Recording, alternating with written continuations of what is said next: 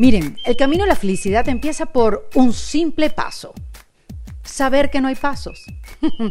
Miren, ese es el tema de este kit de emergencia en defensa propia, la felicidad. Primero vamos a hablar de qué se trata, cómo alcanzarla y cómo sincerarnos con nosotros mismos para detectar si realmente somos felices con lo que estamos haciendo o mejor aún, con lo que estamos siendo. Porque a ver, una cosa es estar contento y otra cosa es ser felices y tenemos que aprender a hacernos las preguntas correctas para que nuestra vida mejore. Tenemos además que aprender a admitir las cosas que no nos gustan, cosa que no es fácil. Además, para entender la felicidad es como sentirte bien cuando pareciera que nada está pasando en tu vida. Además hay que entender que la felicidad no viene por accidente, la felicidad es el resultado de hacer pequeños ajustes en tu vida y de la toma de esas micro decisiones. Pero a ver, eso no lo digo yo, eso lo dice mi súper invitada de hoy, que es Silvia Ramírez. Les cuento un poco de Silvia. Fíjense, ella es abogado y aunque ella dedicó muchos años de su vida a ejercer el derecho, después de sincerarse con ella misma y hacer pues esos cambios que necesitaba hacer en su vida, pues lleva muchos años ya investigando sobre el bienestar, el liderazgo y la comunicación. Además es profesora de posgrado en felicidad y liderazgo y entre otras cosas es una de las 20 líderes de opinión de habla hispana a nivel mundial dentro de LinkedIn. Además, es autora y tiene dos libros que tratan de este mismo tema llamados Felicidad a prueba de oficinas y Manifiesto de Felicidad. Además, pueden conseguir mucho más de sus cursos y de sus charlas en su página web que es silviaramirez.co. Ahora, hablando de felicidad, felicidad también es hacerse miembro de la comunidad en defensa propia. Primero porque vas a tener el apoyo de una comunidad que está ahí para motivarnos entre todos. Y después porque mensualmente vamos a tener estos encuentros en vivo con mis invitadas y también talleres sobre las herramientas que aprendemos en los diferentes episodios del podcast.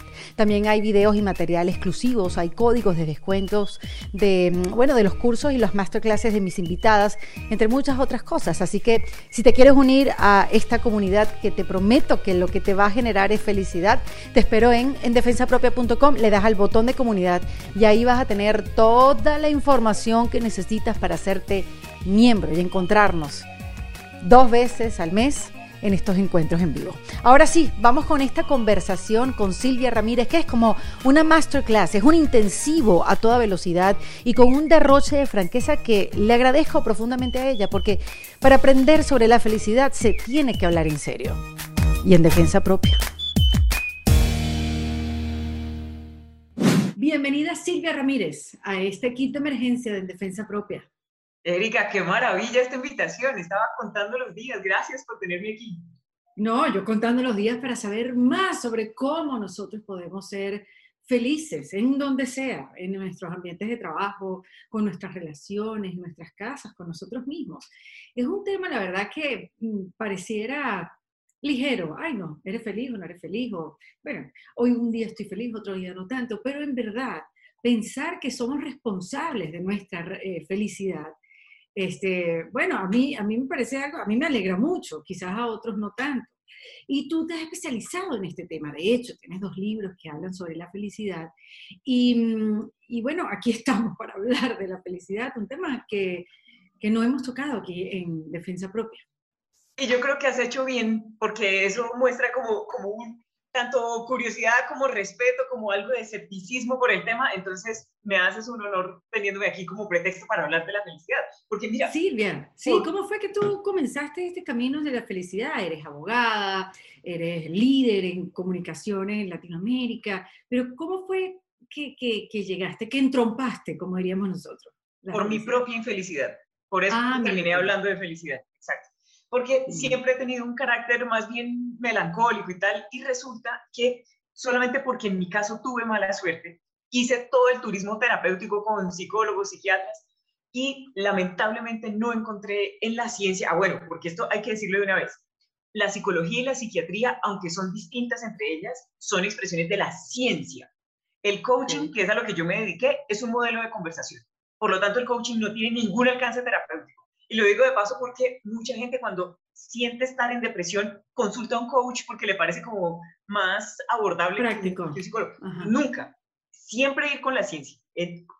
Lo, lo, mío es un asunto de liderazgo personal. Entonces, para terminarte mi historia, con, este, con esta forma de ser mía, entonces consulté mucha gente y te digo, tuve mala suerte porque me empecé a volver experta en por qué estaba mal, pero nunca tuve una herramienta para empezar a estar bien. O una pregunta poderosa que, que detonara un cambio, no la conseguí.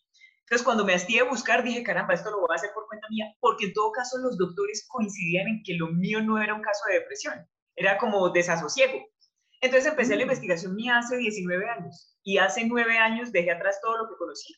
Renuncié a la firma de abogados de mi familia, renuncié a todos los poderes como abogada, me divorcié de mi marido y me puse a hacer lo que hago ahora. ¡Wow! Silvia, qué poderoso. Pero para tomar ese tipo de decisiones hay que empoderarse. Y cuando digo empoderarnos, déjame ponerle el apellido a esta palabra. O sea, tienes que, de verdad, llenarte de herramientas, sentir que, que, que vas a sobrevivir eh, la toma de decisiones, llevarlo a cabo, que aunque el camino sea difícil, vas a poder lograrlo. Pero eso, para llegar a esa seguridad, tienes que haber mucho trabajo interno. Sí, aunque empieza con, con un ajuste fundamental y es dejar de sentirme víctima. Porque fíjate que una víctima, por, por definición, está, mm, está maniatada ante sus circunstancias. Entonces, lo primero que yo hice fue, por ejemplo, en relación con mi matrimonio, mi esposo es una persona de quien no tengo queja, jamás que una infidelidad, que borracho, que nada de eso. Señor perfecto, pero no teníamos nada en común. Y mm. yo descubrí su personalidad justamente después de la luna de miel, del viaje de bodas. Entonces, yo duré tres años casada, y entonces, porque es que debajo de lo que te estoy contando está el método que usé. Duré tres años casada y todos esos tres años yo estaba pensando, mi vida es miserable porque él fingió una personalidad, él me dijo mentiras hasta que llegó el día que yo dije, un momentico, uno tiene derecho a fingir un poquito para conseguir que alguien le diga que sí. Yo pensé, sí. Bueno, con la misma lógica, yo tengo derecho a esperar que la persona con la que me casé sea la misma persona con la que estoy hoy. Sí. Con la misma lógica. Si yo encuentro que la persona con la que me casé no es la misma persona con la que estoy hoy, ¿tengo derecho de largarme? Sí. Entonces, caramba, ahí todo cambió porque entendí que no era tres años que yo llevaba de víctima, sino que por tres años yo no había ejercido mi derecho de irme. Entonces, cuando me deshice... ¿Mi derecho de qué, Silvia? De irme, de largarme. Entonces, el problema era que yo no estaba ejerciendo mi derecho. Entonces, lo primero es, para, para llegar a ese empoderamiento del que hablas, porque ese sí, primero, quitarse uno, el, el parar la narrativa de la víctima y decidir ser feliz. Porque es que las historias de dolor le dan a uno una buena historia para contar y es una fuente de empatía instantánea. Y eso es muy adictivo. Sí, total, totalmente. Ahora, decidir ser feliz. Suena muy bien. Decido ser feliz. Suena fácil. Ajá. Pero ¿cómo? ¿Cómo? ¿Por dónde empiezo? Primer paso. O sea, ¿cómo, ¿cómo empezaste ese camino? ¿Cómo, ¿Cómo empezaste a descubrirlo? El primer paso es entender que no hay pasos. O sea, me encanta, Silvia. Es, que es, así, porque sí, fíjate que mucha gente, por ejemplo, busca refugio en la meditación y dicen, caramba, yo me pongo a meditar y lo hago y tal, pero me distraigo, no consigo nada, es porque están meditando para lograr algo y ese es el error, se trata de meditar por meditar. Pero entonces, volviendo a la pregunta, lo primero es entender que no hay un paso específico, lo segundo es entender que no hay felicidad accidental. ojo aquí, porque es que una cosa es ser feliz y otra cosa es estar contento.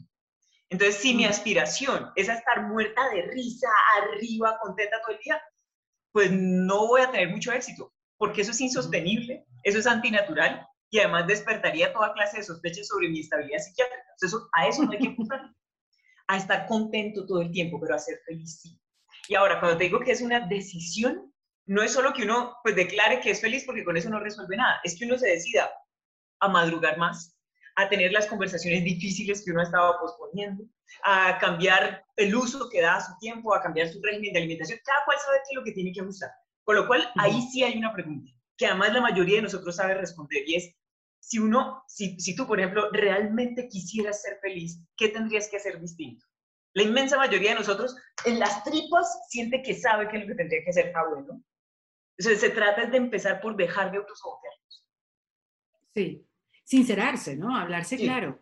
Y, y, sabes que me llama la atención cuando, estabas, cuando me estabas contando tu historia de que, bueno, me, me, voy, tengo el derecho a irme. Hace poco, hablando con un psicólogo, este, me decía, qué curioso eso de las mujeres que sienten que tienen que dar explicaciones para irse, cuando quizás los hombres no dan explicaciones. Los hombres se van. Y punto. Y nosotros tenemos como que esta necesidad de explicar, mira, me voy a ir porque me estoy sintiendo de esta manera y resulta que a mí me parece y es una explicadera para irse y es lo que me quería eh, dar a entender, que yo no tenía que explicar tanto cuando me tenía o me quería ir de una situación o terminar una relación, que simplemente no la sentía y punto, ya, vete.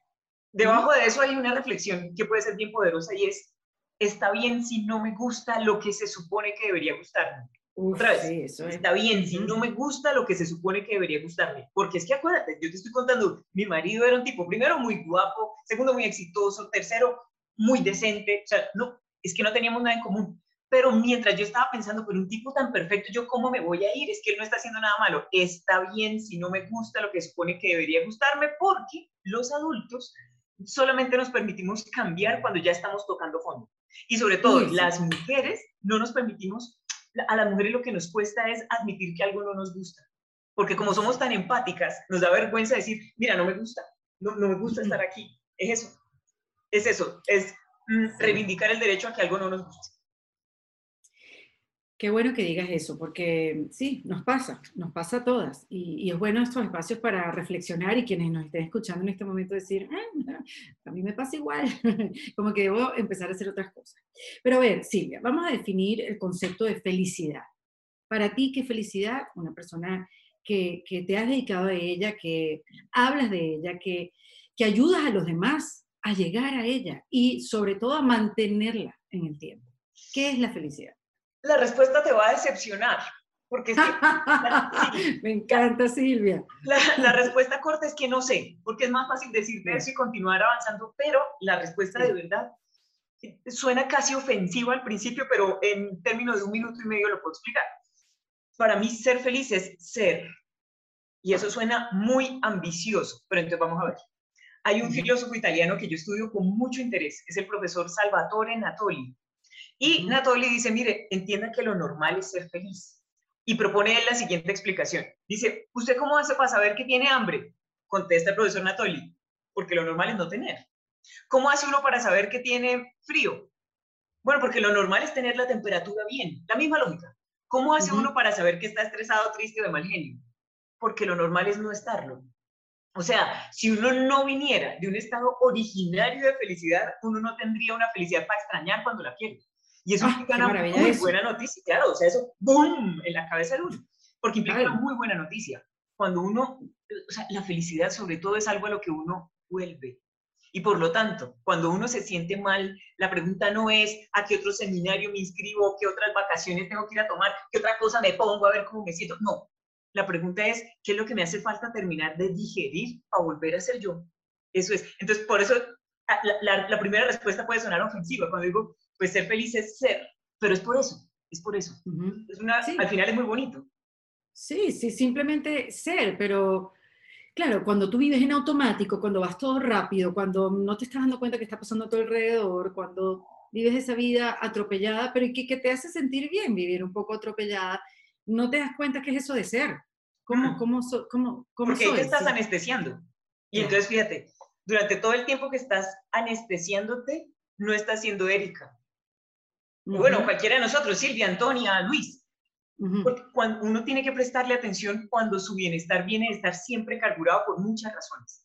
Sí, para que yo me sienta bien, siempre tengo que estar arriba, tengo que saber que me estoy exponiendo a que, por ejemplo, las señales de alarma, las, las, las alertas rojas en las relaciones amorosas, para mí se sientan como semáforos verdes. O sea, yo pienso que a esta persona me conviene, como yo estoy acostumbrada a estar todo el tiempo carburada, uno, dos, una cosa también interesantísima. La felicidad comienza en muchos sentidos cuando uno aprende a aburrirse con dignidad.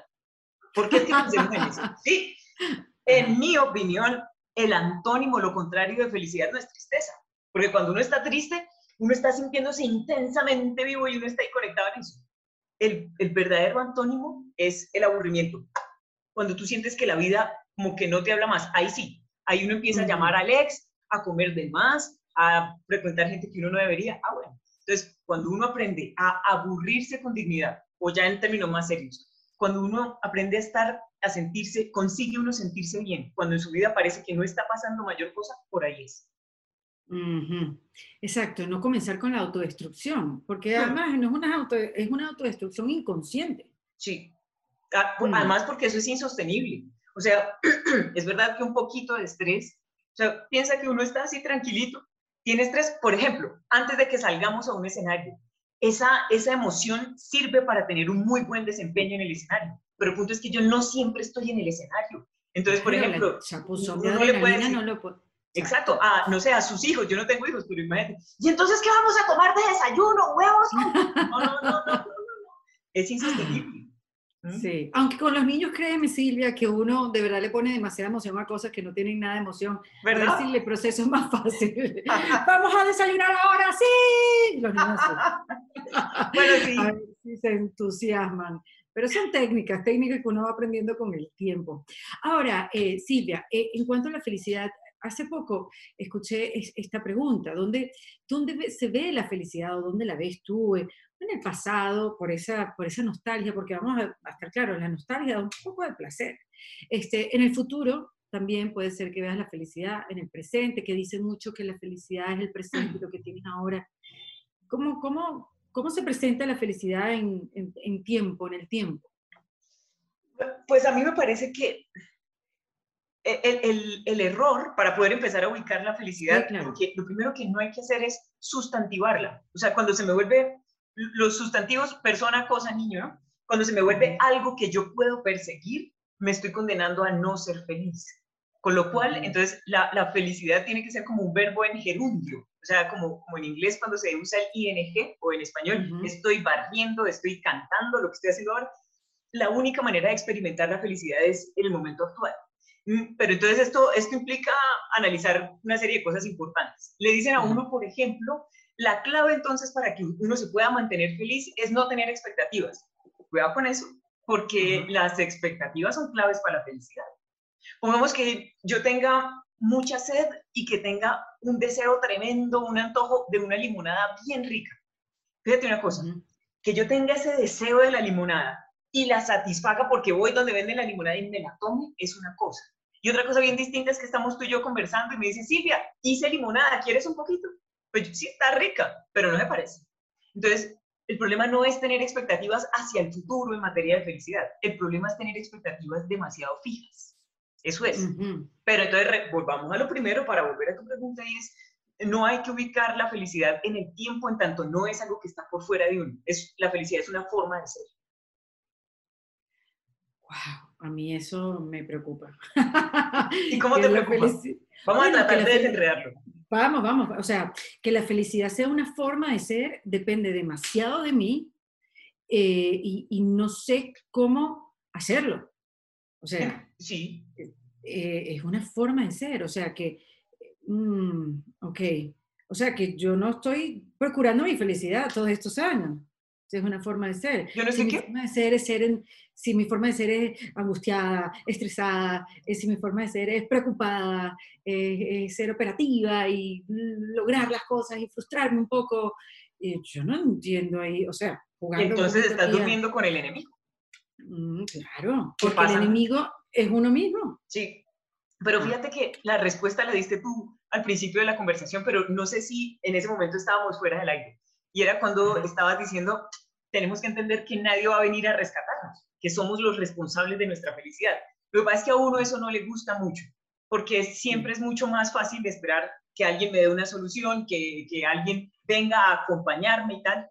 La clave aquí es la siguiente, asumir el 100% de la responsabilidad de lo que pasa en mi vida. Pero entonces atención, porque de una vez alguien puede brincar aquí en la conversación y decir, sí, y si yo estoy en la calle caminando y pasa un ladrón y me quita los, los pendientes, los aretes, por ejemplo, yo no soy responsable, no, naturalmente yo no soy responsable de que el ladrón haya decidido robarme, pero yo sí soy responsable de lo que voy a hacer a continuación conmigo. Por ejemplo, si quedé asustada, ¿me voy a permitir estar asustada o voy a hacer cara de que nada está pasando y voy a seguir para adelante? Lo segundo es un error, pues porque yo soy un ser humano que tiene unas emociones. Entonces, fíjate, la, cuando, hablamos de que la responsabilidad de la felicidad recae en uno y que la felicidad es una forma de ser, la invitación práctica es una y una sola. a que estés más atenta a las micro decisiones que vas tomando. Te quedaron 10 mm, minutos libres. Tú puedes en 10 minutos leer un artículo sobre el tema que más te interesa en un blog que tú sigues, súper interesante, o puedes perder el tiempo comparándote en Instagram con el Photoshop que están usando las otras. Ah, bueno, micro decisiones, cuando, a eso es a lo que me refiero cuando digo la felicidad es un estilo de vida. Es que me toca estar en la jugada, en la trinca. Claro, y tú sabes que también tiene que ver como con la recompensa, con la recompensa de hacer esas micro decisiones. Porque, a ver, esto que acaba de decir Silvia, y para ir un poquito más adentro, em, eh, la micro decisión de compararte en Instagram con otra, agarrar Instagram, scroll down, total, para abajo, para abajo y verte y perder el tiempo ahí, esos cinco minutos o esa hora que tienes libre, es una recompensa inmediata. O sea, te da gratificación inmediatamente. Pero es la microdecisión de hacer algo que te cuesta trabajo, pero que sabes que más adelante te va a dar una gratificación. Eso es otro tipo de decisión que no es inmediata. La felicidad, si se puede decir que te puede dar, pero más adelante sí. Y yo creo que esas son las microdecisiones que son más difíciles de tomar, aunque tú sabes que tú vas a ser feliz más adelante cuando la tengas que hacer. Y, es así. Y además, para, para sumar puntos a lo que estás diciendo, como para abundar en razones en relación con lo que estás diciendo, una cosa que uno tiene que entender es cuál es esa gratificación inmediata que a mí me está dando ver Instagram. No es tanto enterarme de los demás, no es tanto, cuando yo estoy viendo Instagram, no estoy haciendo algo muy distinto a lo que hace otra persona que tenga el hábito de fumar, o cuidado que esto va a ser delicado, pero es, tiene una, una intención pedagógica, no es muy distinto a lo que hace alguien que se toma un trago, ni es muy distinto a lo que hace un consumidor de pornografía que va y le pone play al video. En todos los cuatro casos yo estoy tratando de no pensar. Entonces, pero entonces, ¿qué es lo interesante?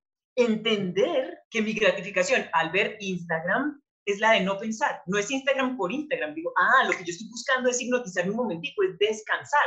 Con lo cual, de lo que se trata es encontrar se trata de encontrar maneras más saludables de descansar, o por lo menos que no me salgan tan caras emocionalmente.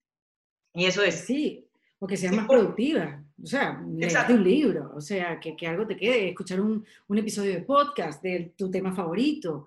O no hacer nada.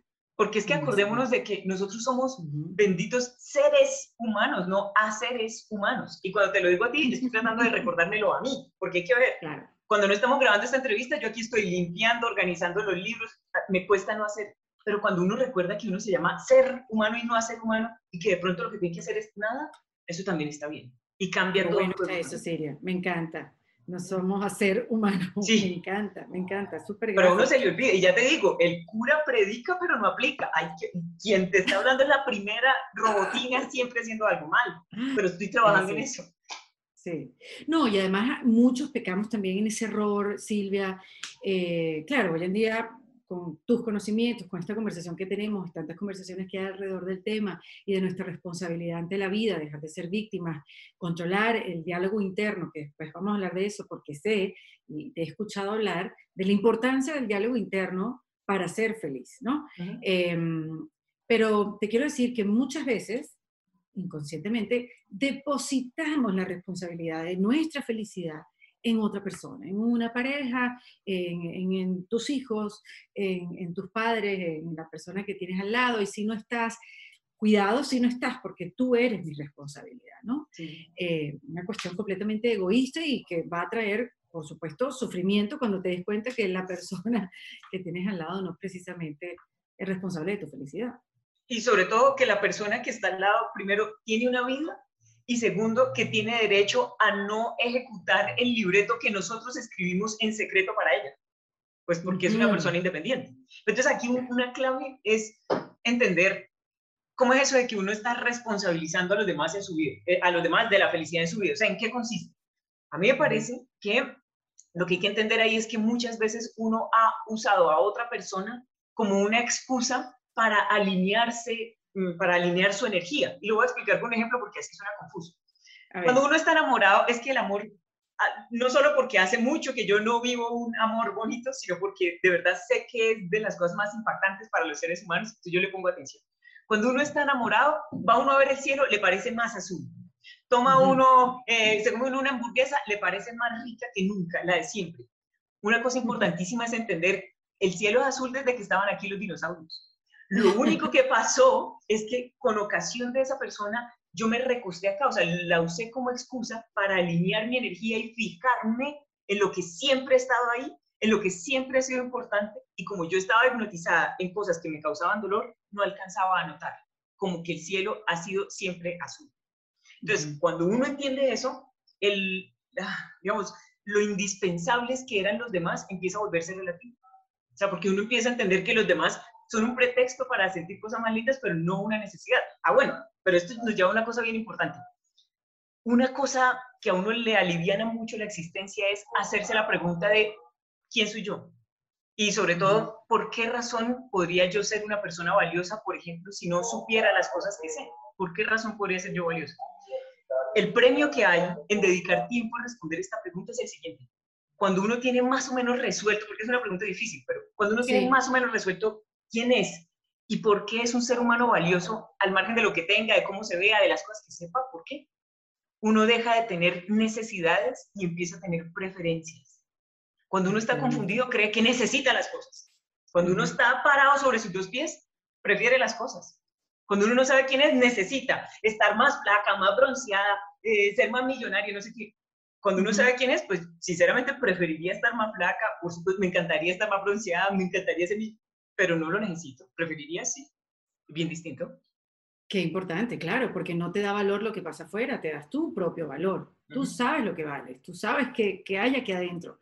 La cosa que es para saber cuánto vales, para que tú sepas cuánto vales, ay, bueno, es que hay que hacer un trabajo. Y ahí te tengo una pregunta, para ayudar sobre todo a, los que son espectadores de este podcast. Sí. Cuando uno piense cada uno de nosotros en la persona más, más humilde, más menesterosa, más necesitada que conozca, alguno de nosotros, la, que, la persona que cada uno tenga en su cabeza, alguno de nosotros se le ocurriría pensar que esa persona es una rayita menos valiosa que uno? No, ¿verdad? Para, nada. Exactamente igual. Ah, bueno. Pero ahora piense uno en las personas que uno admira, las personas por, su trayectoria. El problema es que esta dinámica uno no la traslada a las personas que uno admira. O sea, ¿por qué soy, cuál es, el, cuál es la, la mm. extensión de mi valía? Exactamente la misma que yo le doy a las demás personas. O sea, por la misma lógica que a mí otra persona no me parece menos valiosa, ¿qué me hace pensar que yo podría ser menos valioso que alguien más? Es la misma lógica, que es transversal. Claro, claro. Lo que pasa es que no la aplicas para los dos lados. Ajá. Hay que estar entonces en constante observación, Silvia. Mira que hay gente que se queja, dice, no, vale, yo me canso de estar observándome todo el día. Ah, bueno, pero ese es otro problema. O sea, ahí sí ya no es culpa del artista, porque, de nuevo, no, lo dijimos al principio de esta conversación, no hay felicidad accidental. Uno por accidente se gana la lotería, uno por accidente eh, recibe una herencia, bueno, lo que sea. Pero la felicidad implica tomar una serie de decisiones. O si no, entonces quédese uno en una vida miserable y se dice uno un diálogo autocomplaciente y va, y igual vamos a llegar a viejitos y nos morimos. Que esa la, o sea, la buena noticia es que no hay una única forma válida de atravesar el camino. En la felicidad hay un poco de resignación, Silvia. Mm, explica cómo. Bueno, porque me gusta la pregunta, pero es para a ver, a ver, este, a ver, fíjate, la felicidad, y bueno, así, así son las cosas, así pasaron las cosas. Estoy bien con eso, no hay que forzarlas, las acepto, sigo. O sea, hay, hay veces que en la felicidad no, no se pueden forzar las cosas, simplemente es más aceptación. Vamos a... ah, bueno, exacto. exacto. Buenísimo que lo, que, lo, que lo propongas así porque todas las teorías, la inmensa mayoría de las teorías de, que hay en torno a la felicidad hablan de la aceptación lo importante es entender mm, en qué consiste aceptar. El, lo contrario a aceptar algo no es rechazarlo, sino juzgarlo. Entonces, por ahí empecemos a trazar el camino. Una persona que, esté, que haya tomado la decisión de ser feliz, cuando acepta su realidad, lo que quiere decir en términos prácticos no es que uno se resigne, porque si uno se resigna, uno está pensando de sí mismo como si uno fuera un árbol y se tiene que quedar dentro de lo que no le gusta, porque como ya me resigné, no. Entonces, no es una invitación a la resignación, sí es una invitación a dejar de forcejear con la realidad. Que, por decir alguna cosa, que, que mi marido se viste siempre con camisas rojas y yo detesto las camisas rojas, pero el Señor se las va a seguir poniendo. Entonces, lo que tengo que hacer es dejar, reconocer que eso, de lo que aceptar es reconocer que este es mi contexto actual y a continuación decidir. Y en la medida de lo posible, decidir como decidiría una persona que todavía está viva, no como un autómata que está condenado a lo mismo. Entonces, qué importante. va por ahí. Y en lo que tiene que ver con nuestro cuerpo, sobre todo para las mujeres, señoras y señoritas, nos dicen todo el tiempo, no, empieza por la aceptación a tu cuerpo. Yo, por ejemplo, ahora que estoy aquí sentada, no, pero de pronto, si dan una vuelta por mi Instagram, yo tengo la cintura pequeña y una cadera así enorme que tenemos las mujeres de mi región. Si yo me pongo con el cuento de la aceptación, entonces yo me paro por las mañanas delante del espejo y digo, bueno, pues yo acepto que esto es lo que hay. Yo me paro por el, al frente del espejo y la invitación es a la celebración. Digo, bueno, tengo aquí este chasis reforzado, doble transmisión, vamos a ver qué es lo que hay. Entonces yo empecé a celebrar lo que tengo en lugar de aceptarlo, porque si aceptar es resignarme, no Qué buena diferencia, qué, qué bueno como la apuntas, la diferencia de aceptar y celebrar. Totalmente. O sea, hay una grande, y así con todos los aspectos de tu vida, me emociono, me emociono, Silvia, yo cuando aprendo me emociono mucho. Qué bueno. Em, pero, pero sí, celebrar eso, no solamente tu cuerpo, celebrar la gente que tienes a tu alrededor, celebrar el trabajo que tienes. Pero una cosa importantísima, Erika, es no celebrar a la fuerza, porque es que, es que o sea, con la felicidad el riesgo que hay es el de hipersimplificar las cosas. Nada que tenga que ver con un ser humano es simple la felicidad tóxica que dicen. Exacto, una, felicidad como triste ya, uno, es inquietante ver a la gente como tan empeñada en estar contenta. Entonces, no. Primero, está bien que no me gusten cosas, porque en ese, en ese movimiento de la felicidad tóxica le hacen declarar a uno, por ejemplo, en voz alta, todo es perfecto como está pasando, qué perfecto va a ser que tengo hambre, que no tengo casa, eso no tiene nada perfecto. ¿Cuál es el ajuste que les propongo ahí? Pensar, no tener casa, no, tener hambre en este momento, por ejemplo, está haciendo parte del viaje mío. Esto hace parte del viaje. En lugar de decirme a la fuerza que es perfecto, voy a dejar de forcejear con eso, voy a decir, hace parte del viaje perfecto, ¿qué puedo hacer a continuación? Eso sí, o sea, porque la felicidad, la fuerza, conduce a una depresión mucho mayor. Entonces, claro. Pues, bueno, entonces reconocer que algo no me gusta, reivindicar el poder que hay en mis decisiones y no obligarme a ser feliz a la fuerza. Porque, ah, bueno, yo no sé si dentro de nuestros espectadores haya gente que haya intentado dietas para ah. pensar en esto. O sea, cuando digo que no hay que ser feliz a la fuerza, cuando uno se empeña a ser feliz a la fuerza, se va a sentir más miserable que, nunca por la misma razón de lo que sigue. Nunca los gorditos hemos sentido tanta hambre como ese lunes que empezamos la dieta. ¿Por qué? Porque se me vuelve una obsesión lo que quiero combatir. Ahí está. Entonces, dejar de forcejear y empezar a decidir. Ahora, Silvia, em, estábamos hablando anteriormente que nosotros somos nuestros propios enemigos. Y parte de lo que yo he escuchado en, tu trabajo, en, todo lo que expones a través de tus redes, en tus conferencias, eh, hablas de la importancia del diálogo interno. Y, bueno, me, me, identifico mucho porque eh, mi proceso comienza por una conversación incomodísima, fastidiosísima, que empecé a tener hace unos años. Y con el tiempo me di cuenta que la que se estaba haciendo una historia completamente eh, irreal y dolorosa era yo, más nadie.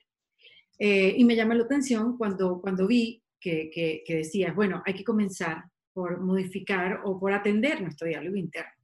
Ese es el verbo. Atender. Perdona, te interrumpí. ¿Cuál? Que te interrumpí. ¿Qué ibas a decir? Atender. No, no, no, atender. No, no, no. Lo que te quería a continuación era, era la pregunta, ¿cómo comenzamos entonces a atenderlo? Mm, ¿Cómo comenzamos a escucharlo? Porque es tan silencioso a veces, eh, Silvia, que uno no se da cuenta. En las, lo, lo, fantástico de tus preguntas es que dentro de tus preguntas están la, está la raíz de la respuesta. Entonces, cuando dices es tan silencioso, ahí está el problema. Uno el, diálogo interno es algo a lo que sí hay que atender por una razón. La única cosa que uno no cuestiona sobre la faz de la Tierra es la voz que tiene dentro. Fíjate que si yo te presentara aquí las cifras de un estudio y tal, tú podrías estar allá del otro lado pensando, ah, sí, pero la Universidad de Stanford dijo otra cosa. Con un estudio científico, y tú todavía en tu cabeza puedes estar pensando, eh, lo pongo en duda, pero la voz que uno tiene en la cabeza no la cuestiona jamás. Por eso hay que empezar a prestarle atención. Segundo, uno tiene que entender que uno no es la, esa voz que tiene en medio de las dos orejas. Uf, Porque es que buenísimo. está una cosa clave. El, el cerebro es, es, una comparación desatinada, es imprecisa, pero para efectos de la conversación. El cerebro es una tripa más. Así como yo no soy mi corazón, yo no soy mis intestinos, yo no soy mi riñón, yo no soy mi cerebro, es una tripa, en el sentido de que es un órgano que está a mi servicio. Y si yo no lo comprendo, estoy condenada a obedecerlo. Entonces yo tengo que entender cómo funciona mi cerebro, qué prioriza mi cerebro, qué le asusta a mi cerebro, qué busca evitar mi cerebro, qué le seduce, qué le da placer. Entonces, con eso yo voy a empezar a armar un mejor diálogo interno. Es, es, es muy difícil cuando uno le dicen, bueno, pues entonces eh, tú necesitas empezar por tener más amor propio. Y uno dice, pues yo entiendo el concepto de amor propio, pero yo no sé cómo hago para sentir amor. Por, yo puedo querer a mi mascota, pero a mí... Entonces, una, una, un ajuste eh, de liderazgo callejero, pues rápido, que le funciona a uno es, procuremos empezar a hablarnos como le hablaríamos a nuestra mejor amiga o a nuestro mejor amigo. Ahí está, sencillo. Cuando el amigo se equivoca, uno le va a decir, eres un idiota, eh, de esto no vas a salir. No, uno le dice, caramba, acuérdate del otro día que tú resolviste algo más grande. Ah, bueno, entonces vamos a trasladar el mecanismo. Entonces, empezar a hablarme como yo le hablaría a mi mejor amigo.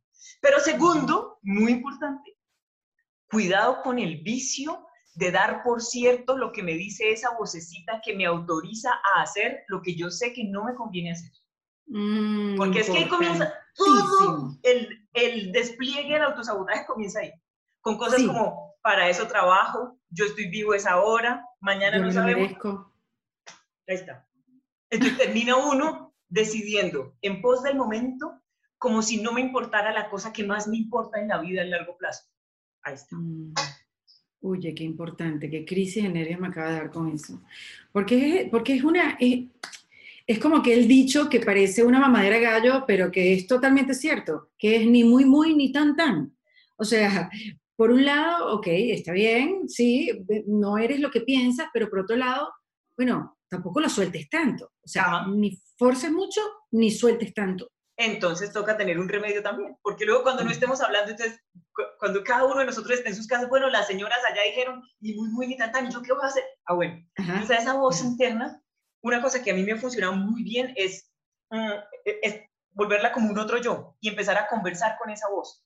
Entonces, cuando esa voz me dice, mm, no te va a alcanzar el tiempo, yo digo, según quién, si tengo todavía dos mañanas libres en mi ah, aprendí a cuestionarla, pero además le ando duro. ¿según quién? ¿Quién la aprendo? ¿Quién dice? Ajá.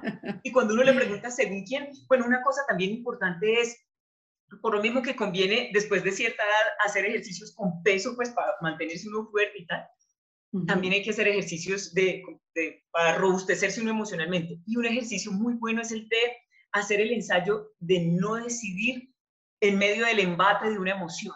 Porque es que, por ejemplo, yo, no sé si se me está notando y ojalá sí. Yo en este momento estoy emocionadísima conversando contigo. Si tú me dijeras, sí, sí, Silvia, estamos, fantástico. Si me dijeras, Silvia, montemos una línea de camisetas, ¿sabes? Si las vendemos acá en Miami, yo te voy a decir que sí. Entonces, pone la invitación.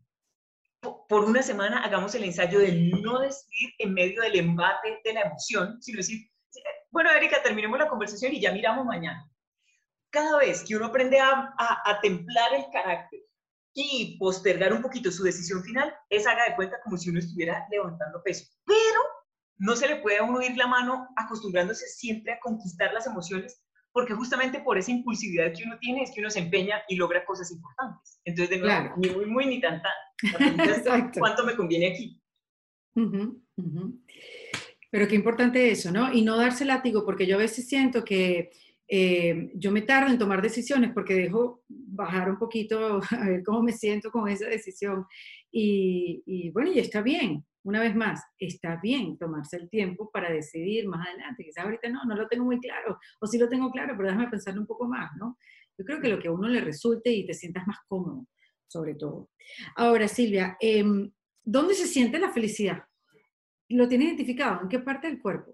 En el corazón, en la garganta, en la cabeza, en, la piel. Se siente en la mente, pero, mm. pero, yo escogí la palabra muy intencionalmente, porque cuando digo se siente en el cerebro, todo el mundo imagina de una vez la tripa, ¿no? En cambio, cuando digo mente, mm, uno no piensa en algo en particular, y es para decir se siente en todas partes. Y esto comporta una, una invitación, y es, de ahora en adelante, Primero voy a tomar conciencia de lo que estoy sintiendo en todo mi cuerpo para, por lo tanto, dejar de decidir solo con la cabeza. Muchas veces la cabeza le dice a uno a las 11 de la noche, caramba, no, estamos en el mundo del emprendimiento, tienes que seguir trabajando, cuando mi cuerpo me está diciendo, necesitamos dormir. Entonces lo que quiero decir es, como la felicidad se siente en la mente, y la mente como, como el sentido extenso de todo lo que somos, desde ahora en adelante uno toma decisiones con toda su mente, porque la felicidad pues se experimenta en todo lado. Ah, bueno, pero una cosa bien bonita, un, un, sinónimo de, de, cómo me gusta a mí sentir la felicidad, lo, me gustó mucho una propuesta de Sadhguru, que se ha puesto muy de moda últimamente. Él usa una palabra que me gusta y es exuberante. Yo oh. procuro vivir con una sensación de exuberancia. Entonces, porque bueno, cuando aquí conversando contigo es sencillo sentirlo, pero cuando el noviecito le rompe a uno el corazón, yo sufro con exuberancia. O sea, hay que ver cómo sufro. O cuando estoy en la fila del banco desesperado, hay que verme desesperada. Eso es. O sea, me mantengo en una condición exuberante, pero toca estar uno conectado. Toca estar uno conectado en esa observación constante, ¿no? y en esas micro decisiones, cómo voy a enfrentar esta fila en el banco, cómo voy a enfrentar este momento que estoy viviendo con el noviecito. Pero además, eh, una nota ahí importantísima, porque muchas personas que nos estén oyendo pueden estar pensando, pues sí, está lindo eso de ser exuberante y de estar conectado, pero ¿cómo se hace? Les voy a dar una puntada más. No de cómo se hace, sino de por qué deberíamos mantenernos conectados por lo siguiente. Qué buena pregunta que no hice yo, sino le hiciste tú y me interesa mucho la respuesta. Entonces, la, para, para mantenerse uno conectado, entonces no tanto es cómo, porque el cómo depende del, gusto de cada quien, pero, pero ¿por qué? Cuando uno se sobrecarga de trabajo, cuando uno se, se, entrega a un dolor y ya no reflexiona más y se pone a sufrir, a sufrir, a sufrir, o cuando uno coge las redes sociales y salta, salta Twitter, Instagram, Facebook, LinkedIn, y salta y salta, pero ya uno como un loco, uno tiene que entender que en todos esos escenarios se está adormeciendo. La razón por la cual les invito a salir de eso y a despertar es porque las pesadillas solo suceden mientras uno está dormido. Ahí está. Lo que acabo de decir es sencillísimo, pero el alcance espiritual de eso es, ¡pum!, es total. Las pesadillas solo ocurren cuando uno está durmiendo. Entonces, ¿por qué yo tengo una vida de pesadilla? Porque estoy adormecida en medio de un montón de trabajo. ¿Por qué tengo una vida de pesadilla? Porque estoy adormecida en complacer a toda mi familia, tener a mis hijos perfectos, mi marido. No, no, es por eso. Las pesadillas solo pasan mientras uno está durmiendo. Ah, qué buena es, Celia. Qué buena es revelador. Lo es. revelador. Ahora, eso pasa también cuando, cuando uno dice, porque sucede, ¿no? Que dice, estoy en el mejor momento de mi vida, tengo a la pareja que quiero, tengo el trabajo que quiero, tengo la casa que quiero, tengo tiempo para mí, sin embargo no me siento feliz. ¿Qué pasa? Pues pueden pasar varias cosas. Eso nunca tiene una sola razón. Ahora, antes de pasar a, por qué pasa, pensemos en lo bueno que tiene eso. Lo bueno de eso es, porque sé que es el caso de varias personas que estén oyendo, mm, tienen todo perfecto y sin embargo no solo no son felices, sino vamos a profundizar, vamos a, precisar más el concepto. Siento como hastío de vivir. Ah, eso es. Esto lo que nos demuestra es que si uno consiguiera aquella cosa con la que uno sueña futuro, que uno piensa que si la tuviera sería feliz de ahí para siempre, la felicidad le va a durar 10 minutos porque 10 minutos después uno va a empezar a desear algo más. Entonces, la buena noticia es que así como uno, por la misma razón que uno está hastiado ahora, si consiguiera esa cosa con la que uno tanto sueña, tiene que saber que no le garantiza la felicidad porque, en términos generales, los humanos estamos diseñados para desear. De no ser porque tenemos apetitos, deseos, todavía estaríamos colgados en, la copa de los árboles. Entonces, es buenísimo. O sea, la primera invitación es a que le encontremos el gusto a que nos gusten cosas. Porque a veces que cuando uno tiene un deseo nuevo, uno dice, ah, ya va a empezar otra fuente de miseria. No, chéverísimo que me guste cosas. Uno. Y dos, como te decía, no hay una sola causa para explicar la insatisfacción cuando uno tiene todo resuelto, pero yo sí he encontrado que una causa que se repite es el merecimiento. Problema de los libros de autoayuda de la época actual, que con muy buena intención le dicen a uno, fije su meta, y a continuación declare, lo voy a hacer porque quiero, porque puedo y porque me lo merezco. Eso es un problema. Exacto. Es un problema porque cuando yo todavía tenía tiempo de hacer coaching uno a uno, recibí una vez a, a quien presidía la operación de una casa italiana de diseño ecológico. Y entonces, y era un tipo guapísimo. Y, bueno, que yo lo veía como, qué, qué emoción que está un, muñeco de estos aquí. Cuando me dice, Silvia, eh, mi vida es perfecta, tengo una esposa fantástica, mis hijos son mejores, tengo el trabajo que yo quería, pero no soy feliz. Y entonces yo, eso fue hace como unos siete años, y pensaba, ¿y ahora este señor qué le digo? Entonces yo miré por la ventana mientras hacía tiempo de pensar y vi un carro, un coche parqueado al frente de mi casa, de, del consultorio, pues, lo vi ahí parqueado y le dije, oiga, ¿y ese carro tan chévere? Y me dijo, ah, es el mío. Y dije, oiga, pero es una nave espacial el carro. Y digo, pues sí, normal, es que soy el presidente de la compañía. Ahí está. En el momento exacto en el que uno cree que merece algo, deja de agradecerlo. Y el problema de no agradecer es que uno perdió una ocasión valiosísima de ser feliz. Lo importante aquí es que uno no caiga en el error de agradecer las cosas porque son costosas o porque son escasas, sino que uno empiece a agradecer las cosas porque le gustan. Ya. O sea, fue una jugada de 25 bandas. Pero bueno, lo bueno de que quede esto grabado es que uno echa para atrás, porque es que aquí Ahí está el sustrato de cómo es la gratitud cuando, cuando se interpreta bien. Nunca más agradecer porque a otro le hace falta, porque por ejemplo, a uno le enseñaron, mi amor, aprecia tu comida porque en África hay unos niños que no comen. Exacto. Y, y, con culpa, yo cómo voy a disfrutar mi pizza. Ahora ya no me la quiero comer, se me cerró el estómago porque no. La, la, ah, bueno, entonces también pensemos en eso un poquito. Claro, entonces se trata de que no me importa. Exacto. Dime. No, no, sí, lo que estabas diciendo, el agradecimiento no puede venir porque el otro esté mal. O sea, no puede ser, entonces como Dios te elige a ti y al otro no, pero si Dios no te quiere a todos por igual, tú vas a agradecer tu salud porque el otro está enfermo. Eso es un problema. Entre otras cosas porque el día llega en que otro tenga más comida, tenga mejor salud. O sea, el día llega en que el que está fregado es uno. Entonces me va a sentir miserable. ¿Pero por qué? Porque yo creé un mecanismo de comparación. Por eso es que las cosas que hay en mi vida las voy a agradecer porque me gustan. Así sean comunes. Su café se lo toma todos los días, pero me gusta. Ah, bueno, te lo agradezco. Claro, claro. Ahora, eso del de, oficio y la profesión, que sé también que tú, tú hablas del tema de la felicidad en, los, en, la, en el área corporativa, ¿no? Sí. Em, uno, uno, sin querer, se va validando por su oficio, por su profesión, Silvia tú como fuiste abogado, un día te diste cuenta, no, estás loca, ya, dejo todo esto, cierro la puerta del escritorio y me dedico a ser feliz, a hacer lo que me hace feliz, que es toda esta carrera que has pues desarrollado a lo largo de estos últimos años. Eh, pero es difícil no validarse a través de su oficio y es difícil mantener un estado de felicidad este, si no puedes hacer lo que tanto te gusta hacer. O sea, si no tienes la oportunidad, sobre todo después de la pandemia, tantos despidos que han habido, tanta gente se ha tenido que reinventar, Silvia, porque, bueno, no, no, no hay espacio para seguir haciendo lo que venías haciendo, para seguir desarrollándote profesionalmente en esa área. Y tienes que, o sea, darle un vuelco a tu vida y empezar a dedicarte a algo que te guste, que no sabes qué es, buscarle un propósito que no sabes cuál es.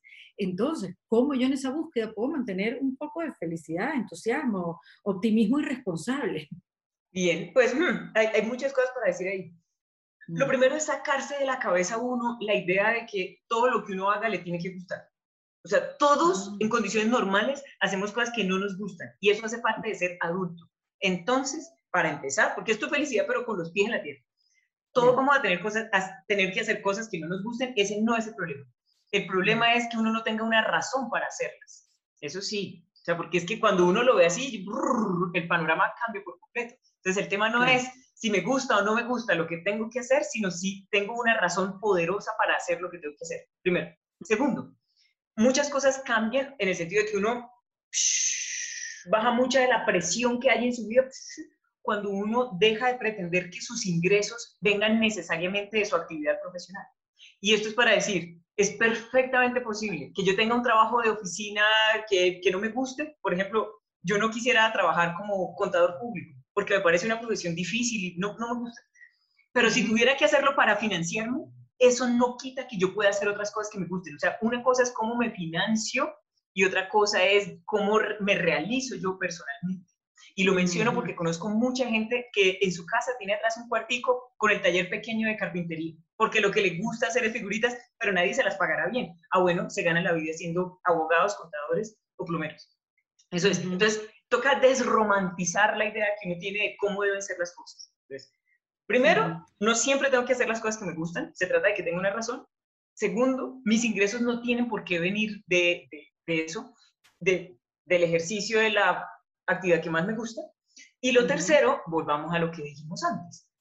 la cosa más importante, ahí se, se marca un momento clave en nuestra vida cuando somos capaces de responder por qué seríamos valiosos, no solo si no tuviéramos este trabajo, si solamente supiéramos hablar español y no tenemos información adentro. Y lo digo porque muchos de nosotros hemos invertido muchos años y muchos cientos de miles de dólares pagando educación.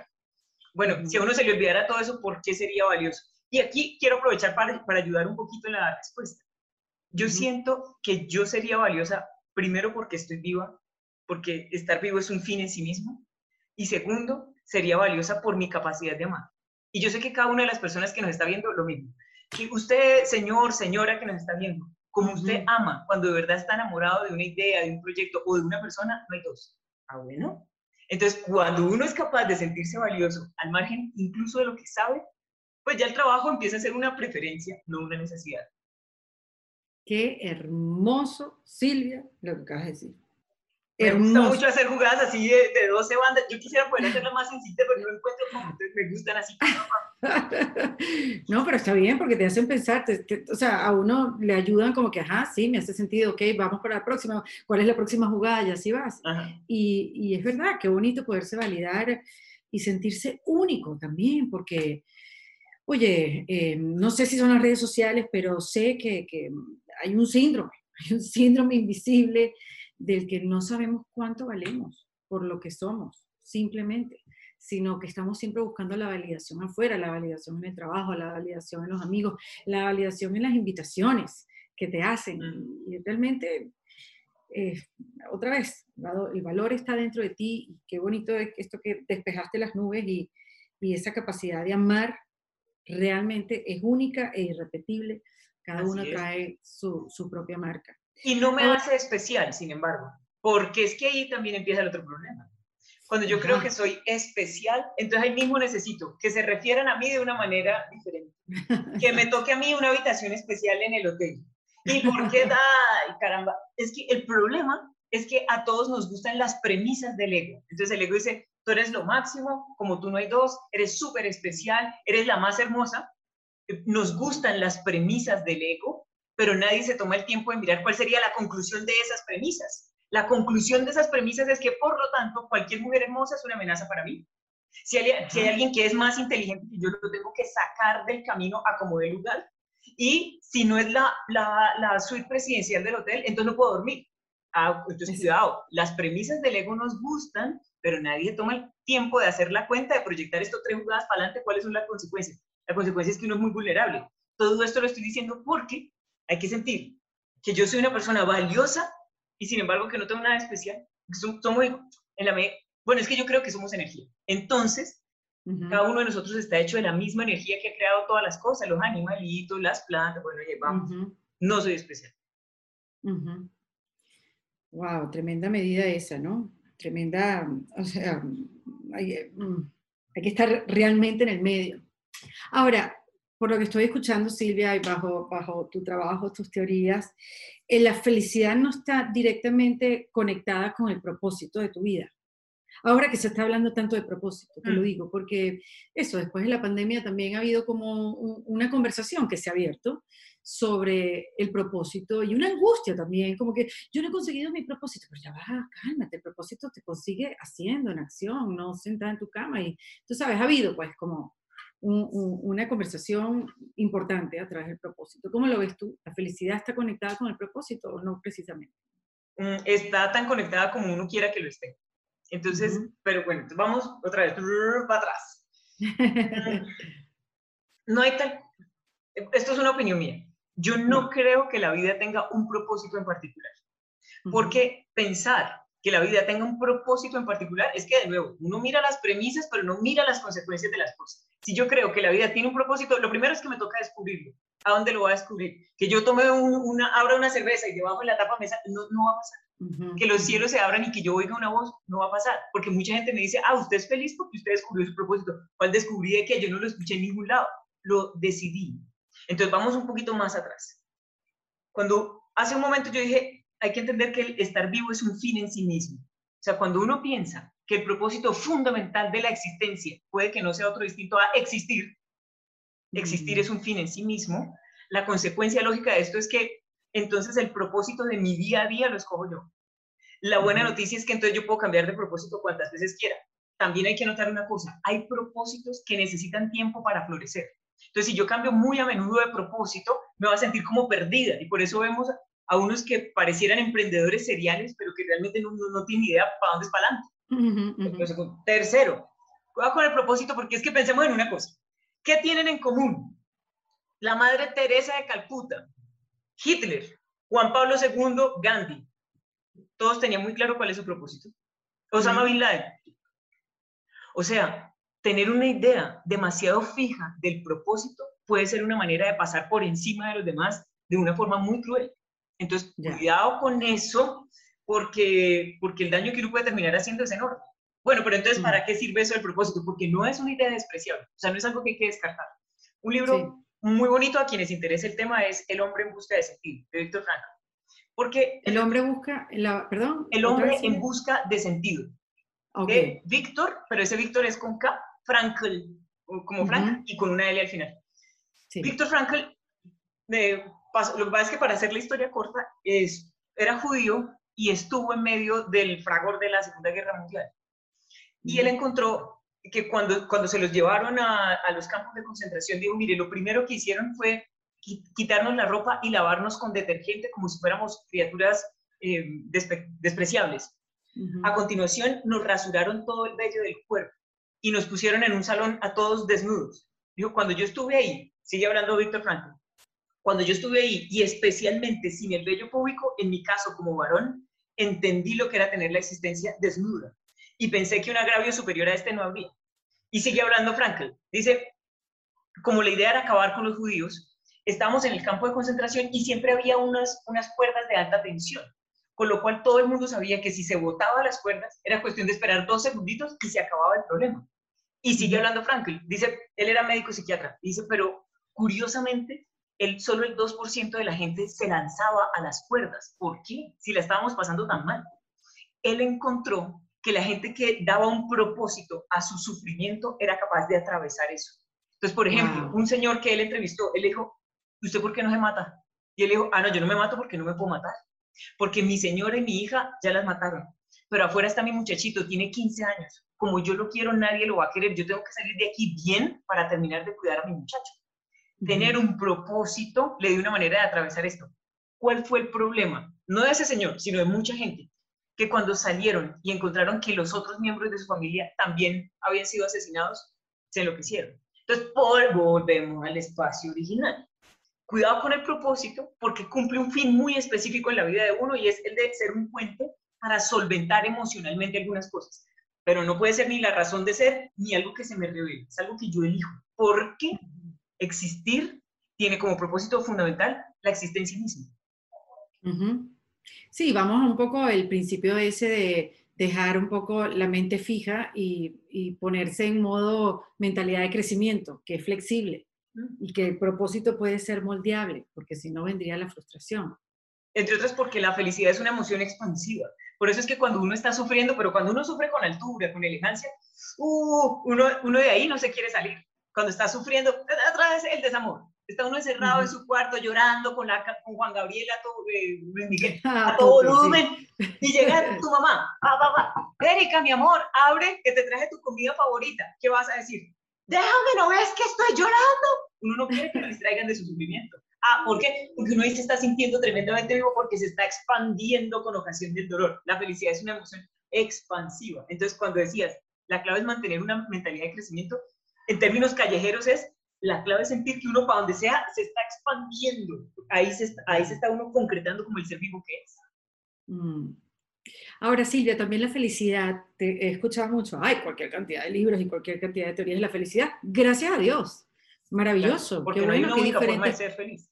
Claro, exacto. Hay diferentes caminos y cada quien pues elige el que más le, le resuene, el que más le convence, el que más le guste. Em, pero la felicidad también tiene que ver mucho con los hábitos de ir creando estos hábitos eh, eh, poco a poco, día tras día, minuto a minuto, porque al final, cuando logres terminar con la negociación de tu cerebro, que si lo hago o no, puede haber una sensación de bienestar y de felicidad. Hmm. Aquí hay una frase... ¿Estás de acuerdo con eso? Lo estoy. Hay una frase que creo que se la leía a James Clear, que por cierto tiene el libro ese buenísimo de los hábitos atómicos.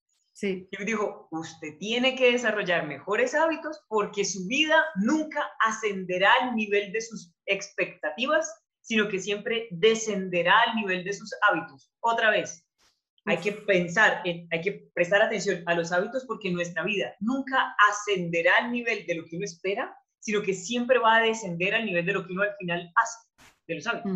Entonces, los hábitos sí determinan más que quién es uno, porque quién es uno, uno, quiero pensar que uno siempre lo puede elegir, determinan sí más bien qué acaba pasando con uno. Y no, incluso, espiritualmente arriba de eso, los, la calidad de los hábitos determina la calidad de experiencia de vida que yo tengo. Porque, porque es que si uno se pone a, idolatrar los hábitos por el hábito mismo, y entonces si yo tengo un hábito, me tiene que ir bien, estamos descartando la posibilidad de que una persona pobre sea feliz, y no hay tal. No hay tal. Pensemos en una persona que es muy pobre, que materialmente no tiene las cosas resueltas, pero por ejemplo tiene resuelto lo de comer de una manera muy modesta, pero no está pasando hambre y tiene como hábito por la mañana saludar a su esposa, jugar con sus hijitos, necesitamos que tenga un El Señor está contento con lo que está haciendo. Entonces, cuidado con eso porque si uno ha ponido idolatrar los hábitos en miras de ser, por ejemplo, millonario o de verse, de tener un aspecto físico, estamos descartando que una persona fe y pobre pueda ser feliz. ¿Por qué no? Ahí está. Va. Y mm, bueno, ahorita me acordé de la película Pursuit of Happiness de Will Smith yo nunca la he visto. Nada. No puede ser. No, porque es que me han dicho que en una parte se llora. Yo, caramba, a mí todos los días todo el mundo me cuenta sus tristezas. Yo no quiero. Poner una película, pues no. A mí me gustan las comedias, las películas bonitas, las de amor. Ese sí, las de. Sí, sí, Pero es por eso. Tiene un, tiene un final feliz. O sea, ¿Ah, sí, se llora en el camino, pero sí, tiene un final feliz, claro que sí. Y, y bueno, eh, em, está en esa fuerza de, de, de, de crear esos hábitos. Yo no digo este, está bien si te quieres ver de una manera u otra, porque eso te va a hacer sentir mejor más adelante y por eso te paras temprano para hacer ejercicio. Pero crear e, e, ese hábito eh, para meditar o que, es eso, que no te da la recompensa inmediata, pero más adelante te la dará. Lo que pasa es que no es la actividad que tú eliges por preferencia porque te cuesta trabajo.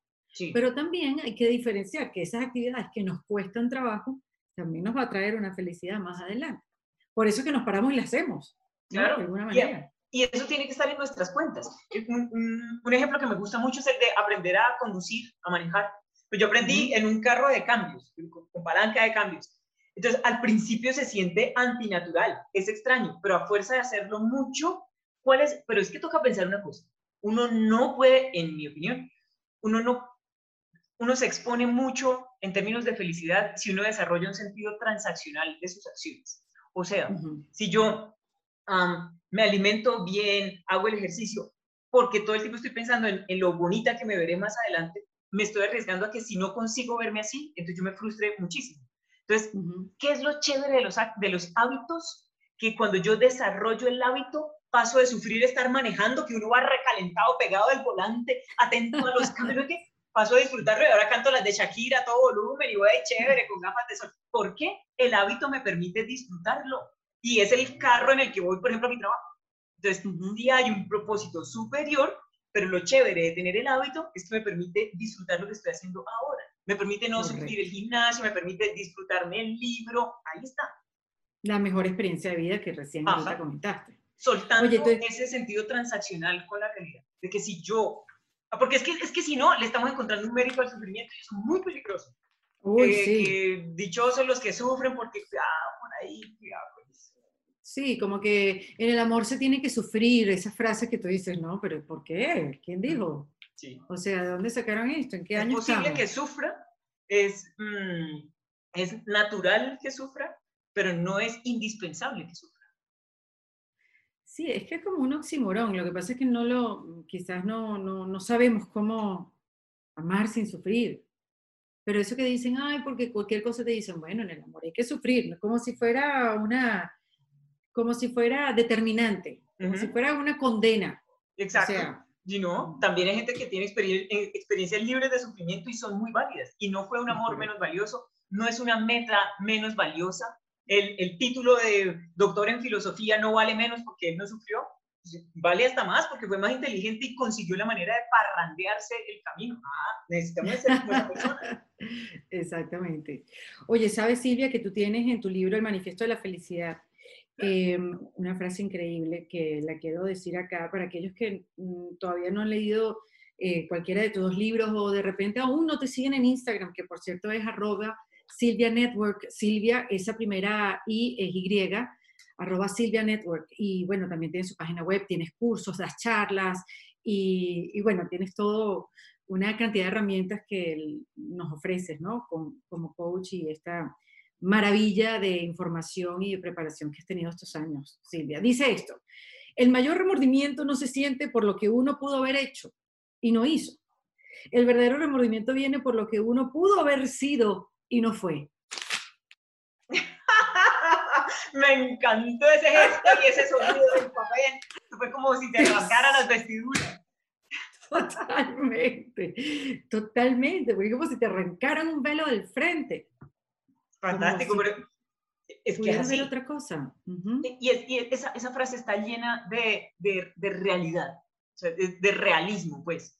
Porque, por ejemplo, mm, medir un metro con 80, yo mido un metro 67, medir un metro con 80 y tener los ojos verdes y ser modelo de pasarela, no lo voy a poder hacer. Pues porque no me puedo, no sé, injertar más hueso y quedar así. No, pero eso implica que mi vida, o sea, entendamos una cosa, la vida no tiene que ser perfecta para que sea una vida que valga la pena ser vivida. Entonces, a lo que voy es, que empezar por asumir, por aceptar que uno no siempre va a escoger qué va a hacer, pero uno siempre sí puede escoger quién va a ser. Yo puedo ser una reina, una persona, reina en el sentido de la nobleza del corazón, de tener un corazón de oro, incluso si caigo reducida a esclavitud.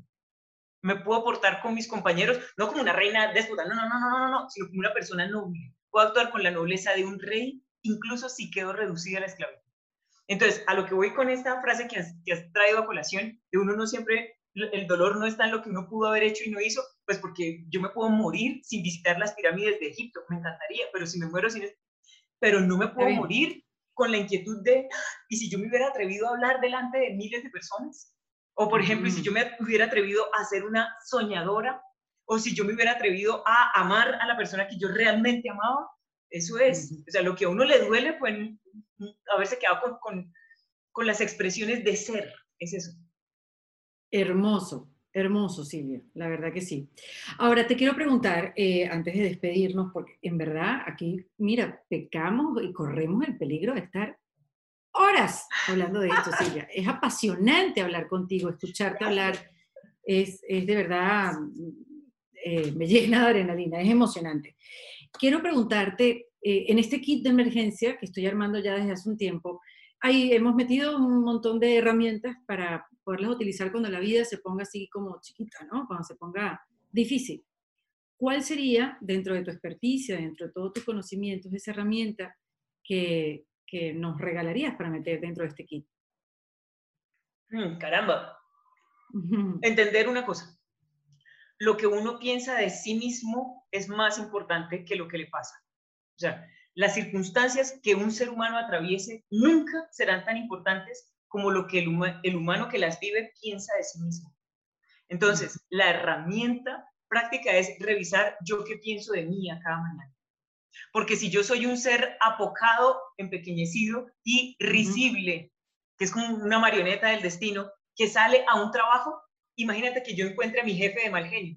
Yo voy a dejar que me ultraje todo cuanto quiera, pues porque yo soy un ser humano pequeño y risible. Pero cuando yo pienso, yo soy una señora digna, emprendedora, soy una mujer chévere que va para adelante y mi jefe me regaña, yo primero no voy a tomar por cierto todo lo que él me está diciendo. Y segundo, cuando él me esté hablando, yo no voy a estar así, voy a estar sentada así. Y cuando yo estoy sentada así, más grandota, el otro se lo piensa dos veces antes de ir a faltarme el respeto. Y si siento que me están faltando el respeto, soy capaz de levantarme de la mesa, incluso con el corazón apretado, porque de mi, de mi salario depende la comida de mis hijos. Alguna cosa me inventaré. Entonces, la estrategia práctica, pues porque aquí se arma un discurso bonito, pero la estrategia práctica es siempre revisar yo qué pienso de mí. Y siempre... ¿Y cómo ah, cambiamos eso, Silvia? Si pensamos que somos apocados, que me gustó el término, ¿cómo lo cambiamos? Mm, volviendo a lo primero, con esa, ¿quién me está diciendo que soy apocada? La vocecita. Entonces dijimos, la vocecita, toca volverla un interlocutor. Y entonces cuando me diga, apocado, ¿según quién? Entonces ahí ya empezamos a mirar. Eh, según, por ejemplo, eh, Paris Hilton, porque usted no tiene, eh, usted no es heredera del imperio Hilton, por ejemplo. Entonces yo, ah, bueno, pero según quién, lo más importante en la vida es uno heredar un imperio hotelero. Entonces, y ahí vienen las preguntas. O sea, siempre, ¿cómo sé aquello que estoy diciendo? Y otra, otra, ah, otra cosa muy importante. sigamos con el ejemplo de Paris Hilton, que fue una locura y que se me ocurrió. Entonces, mi voz interna me está diciendo, tú eres poca cosa porque no eres Paris Hilton porque no estás heredando un imperio hotelero. Ah, bueno. Primero, entonces, ¿cómo sabes que eso es ser valioso? Segundo, y es, aquí viene el veneno. ¿Conozco a alguien que no haya heredado un imperio hotelero y sea feliz? Sí. Ah, bueno, ya. Mm. Y de para adelante las preguntas que uno quiera. Sí, oye, y me hace, mm, me hace cambiar a mí el rumbo porque iba a, a despedir la conversación, pero quiero hacer énfasis en eso que tú insistes en, que la felicidad, o no sé si la felicidad, pero tú le das mucha importancia a las preguntas que mm. nos hacemos a nosotros mismos, que ahí hay algo importante. ¿Cómo nos hacemos esas preguntas necesarias para poder cambiar ese discurso o para poder llegar a ese estado de felicidad?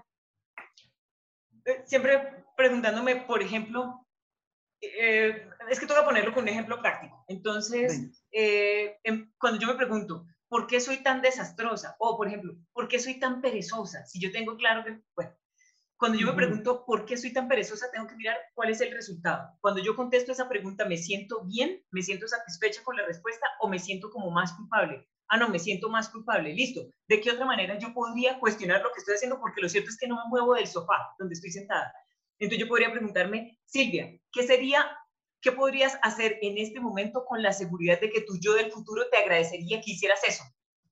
Ah, pues mi yo del futuro me agradecería que encendiera la computadora y me ponga a buscar la información que necesito. Entonces yo hago eso. O sea, entendiendo que las preguntas sí crean el marco de mi realidad.